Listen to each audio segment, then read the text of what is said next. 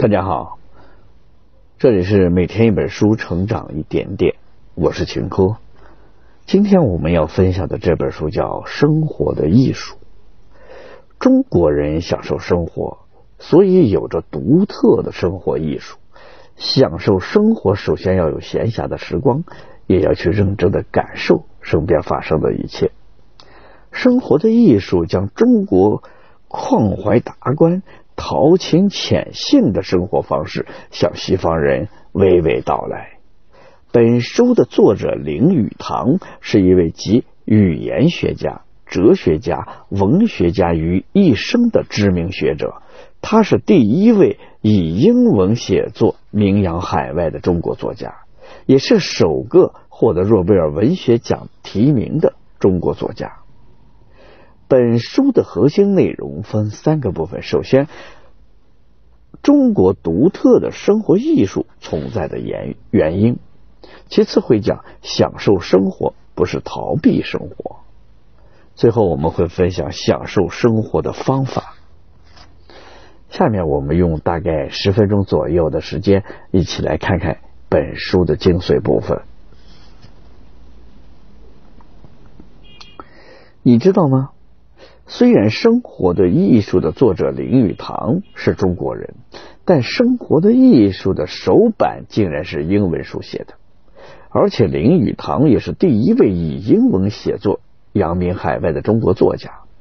一九三五年，林语堂受美国作家赛珍珠邀请所写的关于中国社会、历史和文化的作品《无国与无名》在美国出版。很受美国人的喜爱，尤其是生活的艺术那一章节。所以，赛珍珠的丈夫出版商华尔西建议林语堂扩展这一章的内容。于是，一九三七年，《生活的艺术》在美国出版。他曾占据美国畅销书排行榜榜首达五十二周。之后又接连再版了四十余次，并被多次翻译为其他语言出版。美国人为什么如此喜爱生活的艺术呢？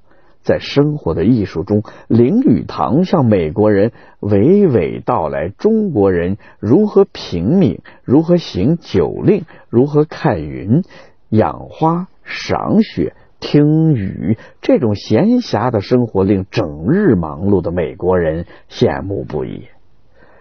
感受到西方人对中国的兴趣，于是林语堂将孔孟、老庄哲学和陶渊明、李白、苏东坡、曹雪芹等人的文学作品英译在海外出版。林语堂不仅向海外传播中国文化和思想，他还凭借着精华烟云。于一九四零年、一九五零年和一九七五年三度获得诺贝尔文学奖的提名，是首个获得诺贝尔文学奖提名的中国作家。随着社会的发展，我们的社会越来越便利，买衣服有快递，点食物有外卖，出行有高铁。可这些便利并没有让忙碌的我们停下来。享受生活。现在我们也需要来读一读林语堂先生的生活的艺术，重新感受生活的乐趣。接下来我会分三个部分来讲解此书。第一个部分，中国独特的生活艺术存在的原因。第二个部分是享受生活，不是逃避生活。第三个部分。分享受生活的方法有哪些？第一个部分，中国独特的生活艺术存在的原因。在中国的文学作品中，常常会流露出人生不在的感受。比如在《春夜宴桃李园序》里，李白写道：“浮生若梦，为欢几何？”王羲之在《兰亭集序》中也感慨道：“况修短随化，终期于尽。”我们的生命总有一天会走到尽头，而且我们还不知道会在哪一天会结束生命。这种关乎于生命的醒悟，使得中国人必须趁着人生还未消逝的时候，尽情的去享受人生。也就是说，中国的哲学注重人生的知识，而不是注重真理的知识，促使中国人一直在思考如何生活才会幸福。中国的哲学家认为，所有的抽象理论和生活没有关系，只是我们理智上所产生的浅薄的感想。中国哲学家只关注人生，并提出一个最简单的问题：我们该怎样生活？西方的哲学在中国人眼里看来是很无聊的。西方的哲学以理论或者逻辑为基点，着重研究知识方法的获得，再以认识论为基点提出具有可能性的问题，但最后却忘记了关于生活本身的知识。就像一个人只谈谈恋爱，然后试着去求求婚。但却并不真的结婚生子，又像操练盛情的军队，始终不到战场上去正式打仗。这使得西方有太多分门别类的科学知识，但却很少有关于生活享受的研究。中国也就有了独一无二的生活的艺术。有人认为，现代社会发展迅速，竞争激烈。停下脚步，享受生活，是不思进取者逃避生活的借口。真的是这样吗？我们来进行第二个部分：享受生活，不是逃避生活。在中国，孟子比较积极的人生观念和老子比较圆滑和顺的观念协调起来，成为一种中庸的哲学。有时中庸会让人误解为逃避生活，但其实动。和静的冲突，产生了一种和谐妥洽的观念，使人们对于并不完美的生活也感到了满足。这是一种智慧而愉快的人生哲学。陶渊明就是实践这种人生哲学的代表。陶渊明没有做过什么大官，权力很小，也没有留下什么功绩，除了一本薄薄的诗集和三四篇散文之外。在文学史上也不曾留下什么不得了的著作，但至今人们都还记得他。他的作品和行为的影响了几代文人的思想和创作。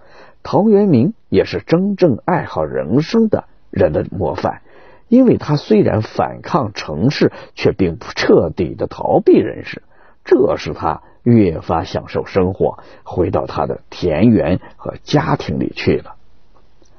在采菊东篱下，悠然见南山的陶渊明的眼中，他的妻儿太真实，他的花园那生到庭院里的枝丫，他无所抚摸的孤松，他每日浇灌的花草，都是真实的存在。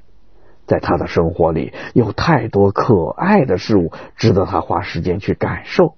所以，陶渊明。要逃避的仅仅只是政治，而不是生活本身。如果陶渊明拥有的是西方的逻辑思维，他或许早就出家当和尚去了。这才是彻底逃避生活。可实际上，陶渊明不愿意完全逃避生活，他是爱生活的。他为城市所生，又属于城市间，所以才会写出“结庐在人境，而无车马喧”。问君何能尔？心远地自偏。这样的诗句，我们作为现代人，每天都感到生活很忙碌，是不是需要做出一些改变？接下来，我们来看本书的第三个部分：享受生活的方法。二十世纪三十年代初，美国经过第二次工业革命的发展。社会快速的发展，人们似乎生活的更好了。但林语堂认为，美国有三大恶习：讲求效率、讲求准时，以及希望事业成功，使得美国人无法享受生活，体验生活的幸福和快乐。林语堂举例说，美国有一个杂志编辑，为了防止错字出现。严格的校对导致他头发都变得灰白了。可中国的编辑却不会太执着于此，人们认为几个没有检查出来的错别字儿，还可以增加读者发现错误的乐趣，提高读者细心观察的能力。听到这里，你是不是有些质疑？现在的我们也讲求效率，讲求准时，也希望事业成功，我们是不是已经不会享受生活了？不要丧气，不如从现在开始，让我们重新。开始享受生活。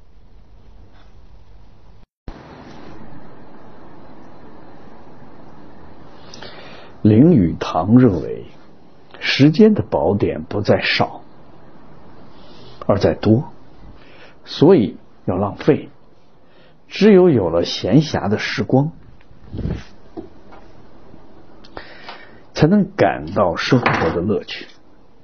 不然，狼吞虎咽的人永远无法体会到食物的美味；匆忙赶路的人也看不到两边美丽的风景。有了时间去享受生活，那就要去感受生活。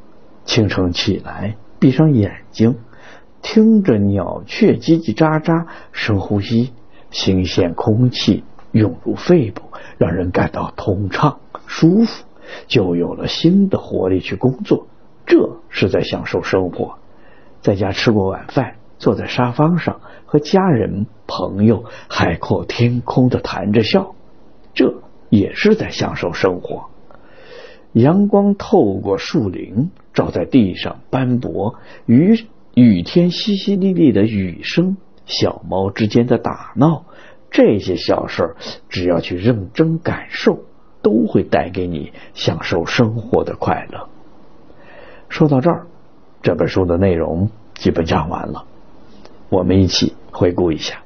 首先，我们说了中国为什么会有独特的生活的艺术，这是因为中国哲学注重人生的知识，而不注重真理的知识，促使中国人思考如何生活才会更幸福。其次呢，我们讲说了享受生活，而不是逃避生活。中庸哲学是种智慧而愉快的人生哲学。最后我们说了，我们该如何去享受生活？首先，我们需要有闲暇时光去享受生活；其次，我们要去感受生活，才会体验到生活的乐趣。以上就是《生活的艺术》这本书的主要内容。期待大家通过学习和实践，开始去享受生活，感受生活的乐趣和幸福，收获成功和快乐的人生。恭喜你，我们又听完了一本书。以上就是今天的全部内容，我们下期再见。